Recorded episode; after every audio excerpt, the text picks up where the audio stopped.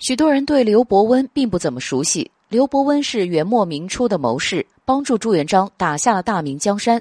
三国时期的刘备给了诸葛亮一个施展才华的平台。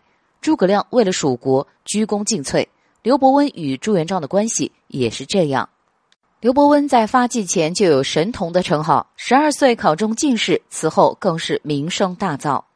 再到后来，刘伯温跟随朱元璋南征北战，打下大明江山。这在当时的社会影响非常大，后来他就有一些膨胀了。再加上他沉迷风水轮回转世之说，虽时隔千年，却依然想与诸葛亮一决高下，所以就流传下来这样一个民间传说：刘伯温要去拜祭诸葛亮，还说诸葛亮要是能算到他的到来，就说明诸葛亮确实是神算子，否则诸葛亮就输了。然而让刘伯温感到意外的是。当他千辛万苦找到诸葛亮的墓，便看到上边有“卧龙青书”五个篆体大字，“武道无人道”。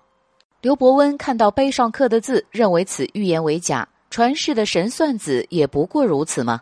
一时间过于兴奋自大，竟将此碑文砸烂毁了。刘伯温继续向里面走，终于找到诸葛亮的坟墓。当他得意地扒开墓碑前的杂草，只见墓碑上露出五个大字来。只有伯温道，此时的刘伯温顿时被吓得不轻，知道自己过于自大，便忙着给诸葛亮磕头赔礼。后来刘伯温站起身子时，忽然看见碑的下边还刻有一行小字：“伯温戴盔行礼，脱盔而起。”刘伯温慌忙卸下金盔，连磕一千个响头，从此再不敢与诸葛亮比较。